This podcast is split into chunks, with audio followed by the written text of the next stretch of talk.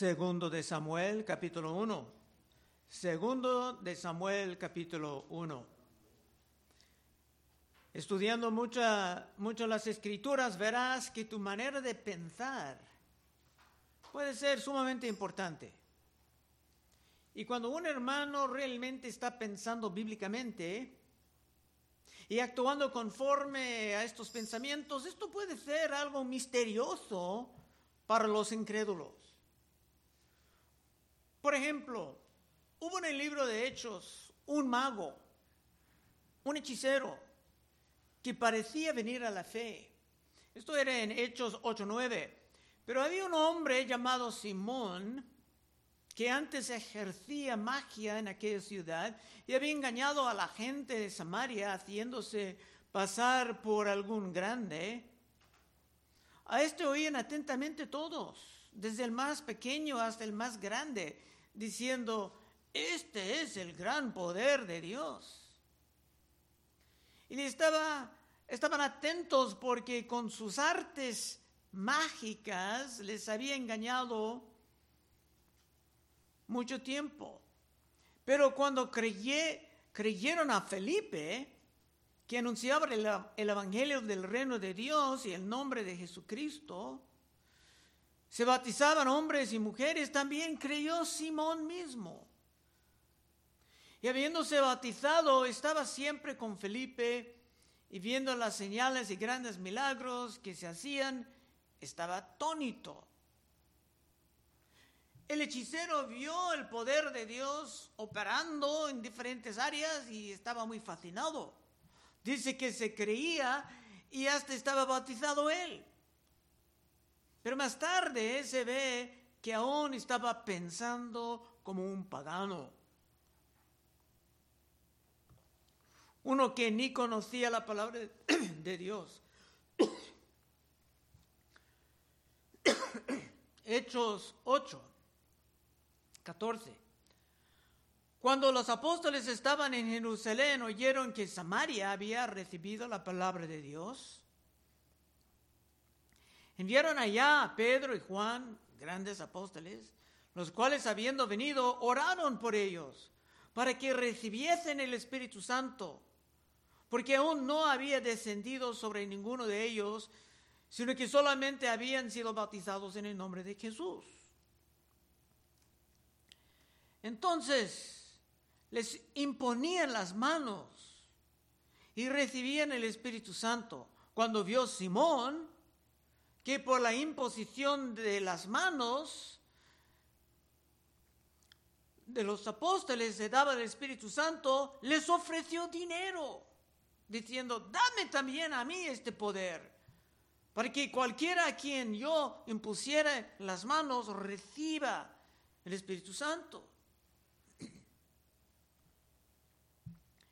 Entonces Pedro le dijo, tu dinero parezca contigo porque has pensado que el don de Dios se obtiene con dinero.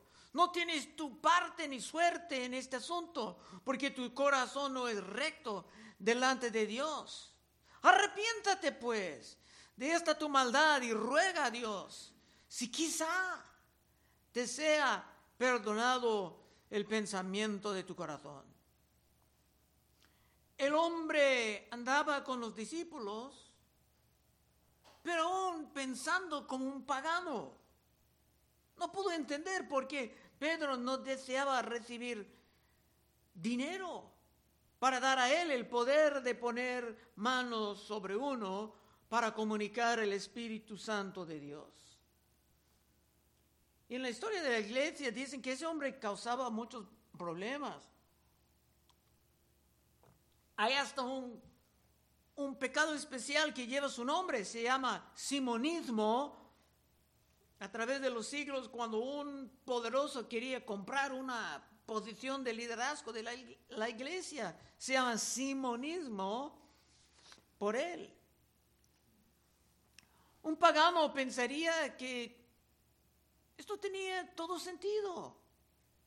También los, los hechiceros entenderían que esto sería algo que se pudiera comprar con el dinero. Pero no, todo esto era un gran insulto a Dios. Pero un pagano jamás pudiera entender por qué. Si uno no ha nacido de nuevo, si no es una criatura nueva, nada de, es, de lo que pasa entre los creyentes tiene sentido para ellos. Esto vimos en 1 de Corintios 2:14. Pero el hombre natural no percibe las cosas que son del Espíritu de Dios, porque para él son locura. Y no las puede entender porque se han de discernir espiritualmente. Y en el mensaje de hoy habrá otro joven que pensando como un pagano va a tener grandes problemas con David. Con esto, a versículo 1. Aconteció después de la muerte de Saúl que vuelto David de la derrota de los amalecitas estuvo dos días en Ziklag. Este libro de Segundo de Samuel es simplemente una continuación del primer libro. De hecho, en las escrituras de los hebreos, todo esto era simplemente un libro. Así que estamos continuando la situación de primero de Samuel 31. Saúl y Jonatán perdieron sus vidas en una gran batalla, no teniendo tanto la protección de Dios. Y David era lejos de la batalla, aunque casi casi peleaba para el lado del enemigo. Versículo 2. Al tercer día sucedió que vino uno del campamento de Saúl, rotos sus vestidos y tierra sobre su cabeza, y llegando a David se postró en tierra e hizo reverencia. Su apariencia era como uno que estaba en luto por algo grave. Tres.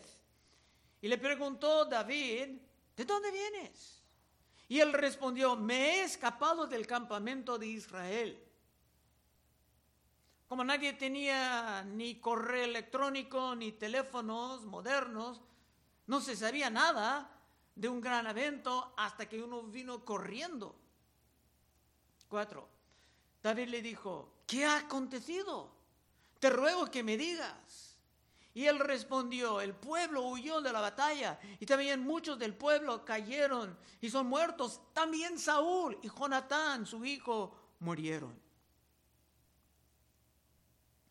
El joven, como veremos, está pensando como un pagano. Se sabe que Saúl trataba a David como un enemigo, que varias veces Saúl trataba de matar a David por envidia, porque David era tan popular entre el pueblo y hasta con su hijo Jonatán. Cinco. Dijo David, aquel joven que le daba las nuevas, ¿cómo sabes que han muerto Saúl y Jonatán, su hijo? Ahora veremos el peligro de los pensamientos insensatos de los paganos. 6. El joven que le daba las nuevas respondió, casualmente, vine al monte de Gilboa y hallé a Saúl, que se apoyaba sobre su lanza, y venía tras él carros y gente de a caballo. Se dice casualmente. Casualmente era en el lugar de la gran batalla. Por esto muchos creen, no creen que este joven pagano estaba realmente diciendo la verdad. Siete. Y mirando él atrás, me vio y me llamó y yo me dijo, me dije, heme. Y me preguntó, ¿quién eres tú?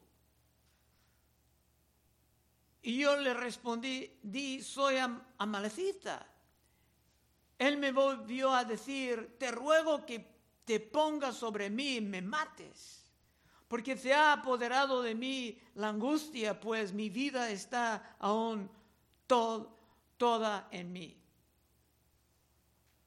A lo mejor el joven estaba observando la manera en que David y sus hombres estaban reaccionando. En vez de regocijar, todos estaban horrorizados. Tal vez por esto se trataba de justificarse con su ataque en contra de Saúl, en versículo 10. Yo entonces me puse sobre él y le maté. porque sabía que no podía vivir después de su caída. Y tomé la corona que tenía en su cabeza y la argolla que traía en su brazo y las he traído acá a mi Señor. En la mente pagana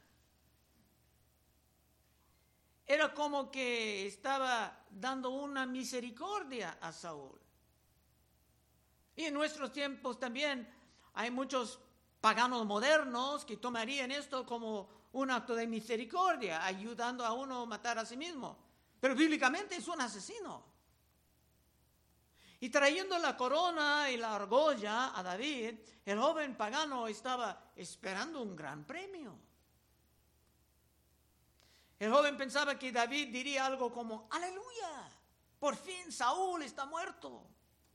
Y puedo finalmente vivir con el pueblo en paz. Pero no, sino que esto era pensar como un pagano.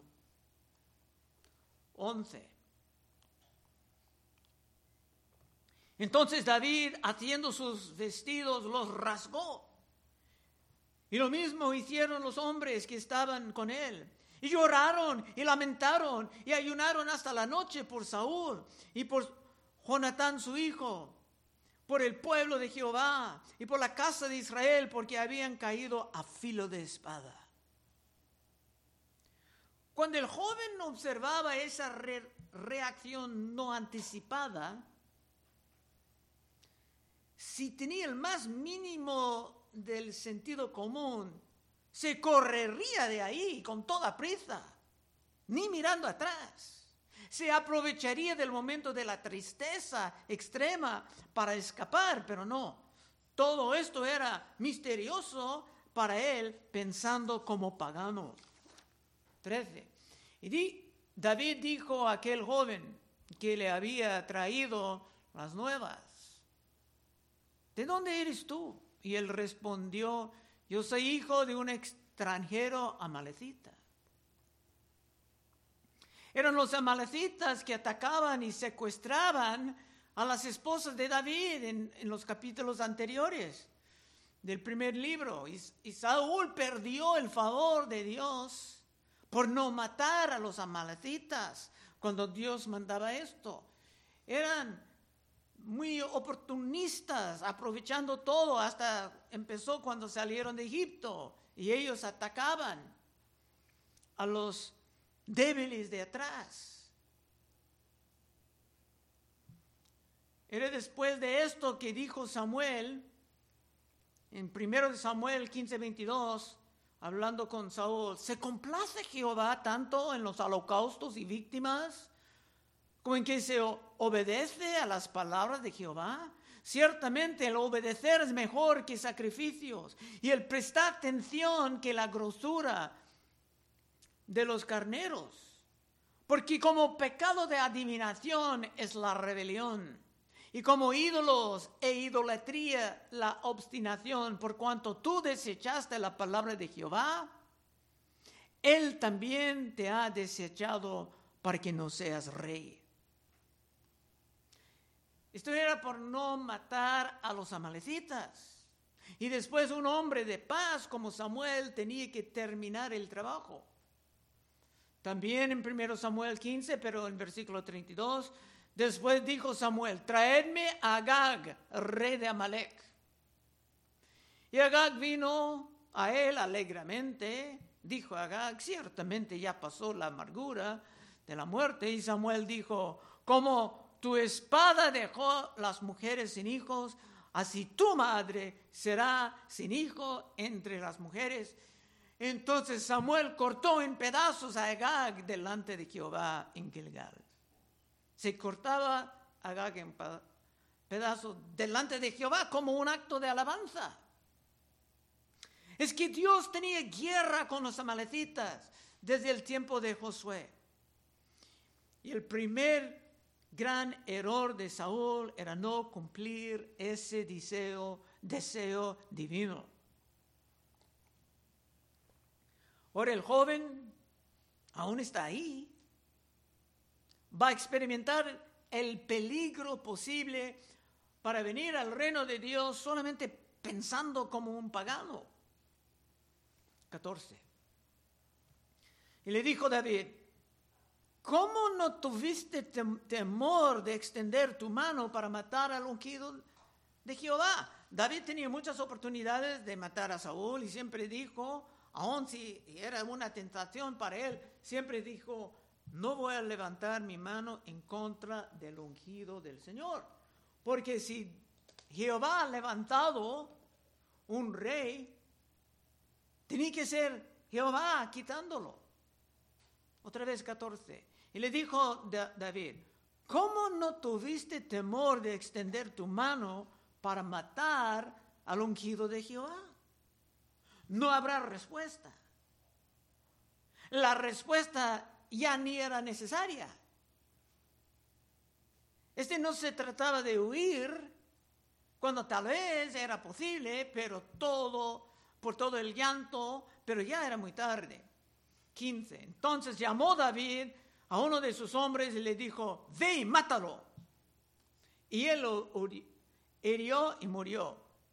Pensando como un pagano, dentro del pueblo de Dios puede ser sumamente peligroso. 16.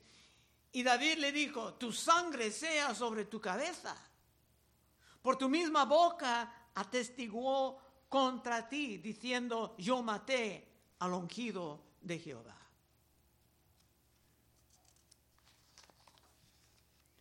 Hay debates sobre si este joven realmente mataba a Saúl o no.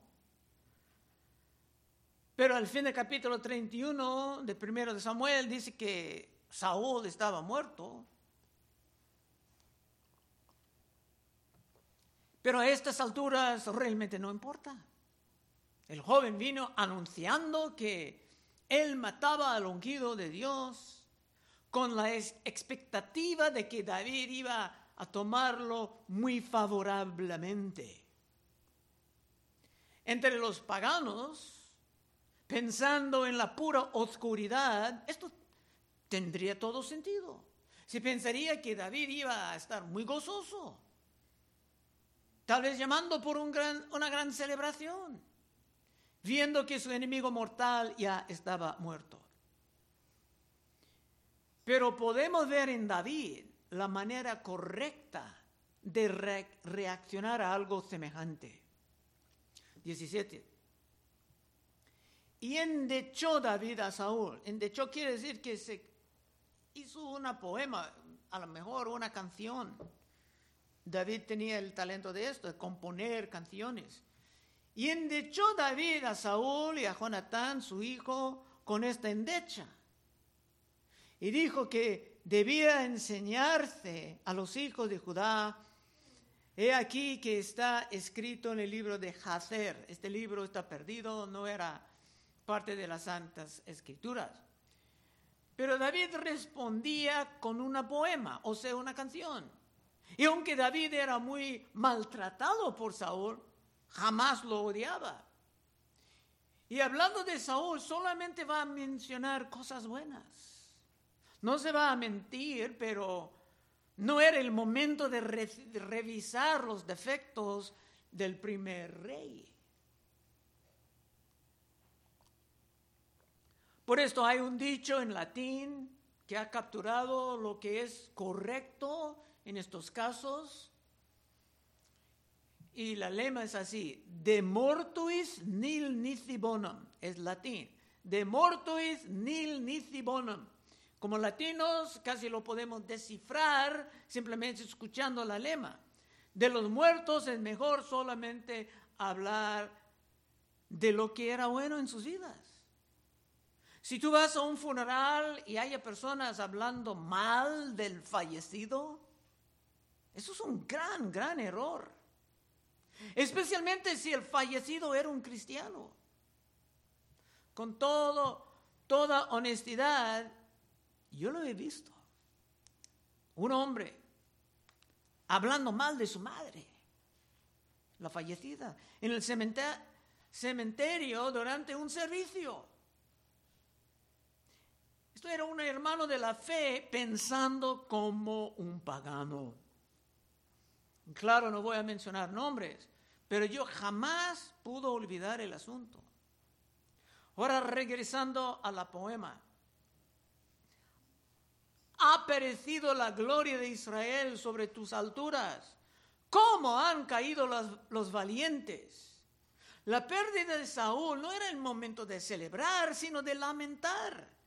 Era un día de gran vergüenza para el pueblo de Dios, porque de repente, porque de repente no se disfrutaban la protección de Dios como antes.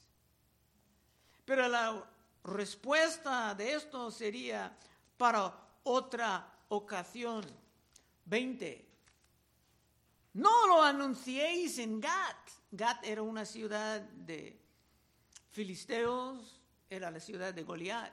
No lo anunciéis en Gat, ni deis las nuevas en las plazas de Ascalón, otra ciudad de filisteos, para que no se alegran las hijas de los filisteos, para que no se salten de gozo las hijas de los incircuncisos. David sabía, habiendo vivido con los filisteos, que esto sería un momento de gran celebración para ellos. Ellos iban a celebrar, no David. David sabía que ellos iban a dar gran gloria a Dagón, su dios del muladar. Que esto robaría la gloria que solamente debe de ir a Jehová. Y David sabía que todos iban a estar bailando sobre la caída de Jonatán, su amigo del pacto. Así que todo esto era muy doloroso para David. 21. Montes de Gilboa, ahí pasó todo esto. Ni rocío ni lluvia caiga sobre vosotros, ni seáis tierras de ofrendas, porque ahí fue desechado el escudo de los valientes, el escudo de Saúl como si no hubiera sido ungido con aceite. Como que metafóricamente David estaba maldiciendo ese lugar. Esto era como Job, es, una manera de hablar entre los hebreos. Job pidiendo que el día de su nacimiento sea maldecido, porque estaba en tanto sufrimiento. O como Cristo maldiciendo la higuera, como vimos en Marcos 11:12. Al día siguiente, cuando salieron de Betania, tuvo hombre, hablando de Cristo. Y viendo de lejos una higuera que tenía hojas, fue a ver si tal vez hallaba en ella algo. Pero cuando llegó a ella, nada halló sino hojas, pues no era tiempo de higos. Entonces Jesús dijo a la higuera, nunca jamás coma nadie fruto de ti. Y lo oyeron sus discípulos. Es que Cristo sentía el dolor de la caída de Jerusalén, que iba a venir en el año 70 después de Cristo, y la vergüenza que todo el pueblo santo iba a sentir por la destrucción de su templo, por los romanos, a causa de los hipócritas en el liderazgo del pueblo que ahora era tan apóstata, apartado de Dios. Entonces, en la literatura de la Biblia se ve personas maldiciendo cosas o lugares o fechas. 22. Sin sangre de los muertos, sin grosura de los valientes, el arco de Jonatán no volvió atrás, ni la espada de Saúl volvió vacía. Eso dice que tanto Saúl como Jonatán eran grandes guerreros para el pueblo de Dios. Aún en el canto que causaba tantos problemas, Saúl hirió a sus miles y David a sus diez, miles. Pero Saúl sí mataba a sus miles. Saúl era un gran guerrero. Y por esto David cantaba como que Saúl era digno de todo respeto. 23. Saúl y Jonatán amados y queridos, inseparables en, en su vida, tampoco en su muerte fueron separados, más ligeros eran que águilas, más fuertes que leones. Daba alabando a Jonatán por siempre estar tan fiel a su padre. aunque tenían grandes desacuerdos con su padre. David exaltaba la memoria de Saúl, aunque Saúl lo trataba como un enemigo. Los incrédulos, los paganos jamás pudieran entender esto. Esto era el carácter de David, pero ¿qué es lo que dijo el hijo de David siglos más tarde? Mateo 5:43. Oíste que fue dicho, amarás a tu prójimo y aborrecerás a tu enemigo. Eso no era bíblico, era un dicho. Pero yo os digo, amad a vuestros enemigos, bendecid a los que os maldicen, haced bien a los que os aborrecen, y orad por los que os ultrajen y os persigan, para que seáis hijos de vuestro Padre que está en los cielos, que hace salir su sol sobre malos y buenos y que hace llover sobre justos e injustos. ¿Qué? ¿Amar a mis enemigos? ¿Bendecir a los que me tratan mal? Si esto es muy difícil para ti aún imaginarlo, tal, tal vez tú también estás aún pensando como un pagano y coqueteando con el peligro como el joven de este capítulo. Continuando con la poema 24. Hijas de Israel, llorad por Saúl, quien os vestía de escarlata con deleites, quien adorna vuestras ropas con ornamentos de oro. Saúl, en su familia, ni era un pobre, ni, era un hombre pobre, vino de una familia de propiedades y producía mucha prosperidad él mismo para el pueblo. Y David mencionaba todo esto honrando a su suegro y no diciendo nada en su contra. 25. ¿Cómo han caído los valientes en medio de la batalla? Jonatán, muerto en tus alturas. Aunque David amaba y respetaba a Saúl, y lo tomaba como el ungido del Señor, su dolor más grande era para Jonatán. 26. Angustia tengo por ti, hermano mío, Jonatán, que me fuiste muy dulce, más maravilloso me fue tu amor que el amor de las mujeres. A través de los siglos muchos soldados han entendido ese amor entre hombres que un hombre pudiera poner su vida en riesgo para otro. En los siglos pasados el amor por un hombre para otro hombre no significaba nada de romanticismo ni de perversión como en nuestros tiempos. Dijo de San Juan que era el, el apóstol que Cristo amaba. Solamente en nuestros tiempos en que parece que la cultura entera ha sido entregada a la mente reprobada, que han sugerido unos perversos que había una relación sexual entre David y Jonatán. Hasta había un programa por televisión y uno no miraba nada. pero hay un verso que explica bien esa actitud moderna. Tito 1.15. Todas las cosas son puras para los puros, mas para los corrompidos e incrédulos nada les es puro, pues hasta su mente y su conciencia están corrompidas. Profesen conocer a Dios, pero con los hechos lo niegan, siendo abominables, rebeldes, reprobados en cuanto de toda buena obra.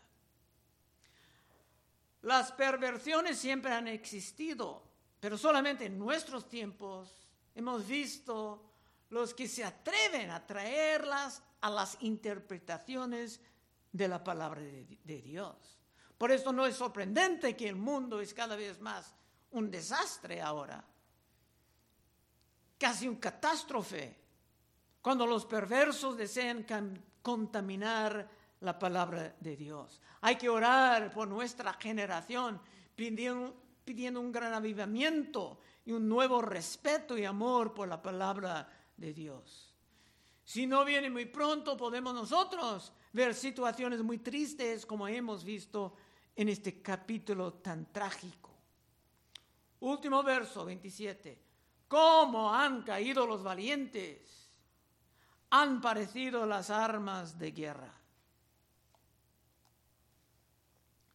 La fuerza de Israel estaba perdida. Pero con el nuevo rey, y eso va a tomar tiempo para David formalmente tomar el trono, pero con el nuevo rey veremos nueva esperanza. Y si tú quieres ver todo esto, tendrás que regresar fielmente viernes tras viernes o hasta escuchar por internet cuando no puedes estar presente. Porque solamente los que avanzan en su conocimiento de la palabra pueden estar seguros de pensar como cristianos y no como paganos. Aplicación. Ojalá has visto en este capítulo la importancia de no pensar como los mundanos, como los paganos. El arma más potente del diablo es la mentira, o sea, el engaño.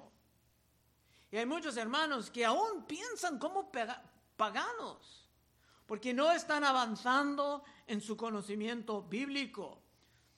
Pablo dijo en Romanos 12, 2, y cerraremos con esto, no os conforméis a este siglo, sino transformaos por medio de la renovación de vuestro entendimiento, para que comprobáis cuál sea la buena voluntad de Dios, agradable y perfecta. Y si tú quieres aprender a pensar bíblicamente como su hábito normal y no reaccionar como un mundano, puedes pasar al frente en unos momentos y oraremos contigo. Señor, te damos gracias por ese nuevo libro que es una continuación de la historia vieja. Ayúdanos, Señor, a fielmente estudiar tu palabra y escuchar o mirar en, el Face cuando no podemos asistir. Ayúdanos a progresar, Señor, para tener la mente completa, Señor, para servirte bien y para pensar bien y jamás regresar al paganismo que está en todos lados alrededor de nosotros. Pedimos esto en el santo nombre de Cristo Jesús. Amén. Bueno, hermano.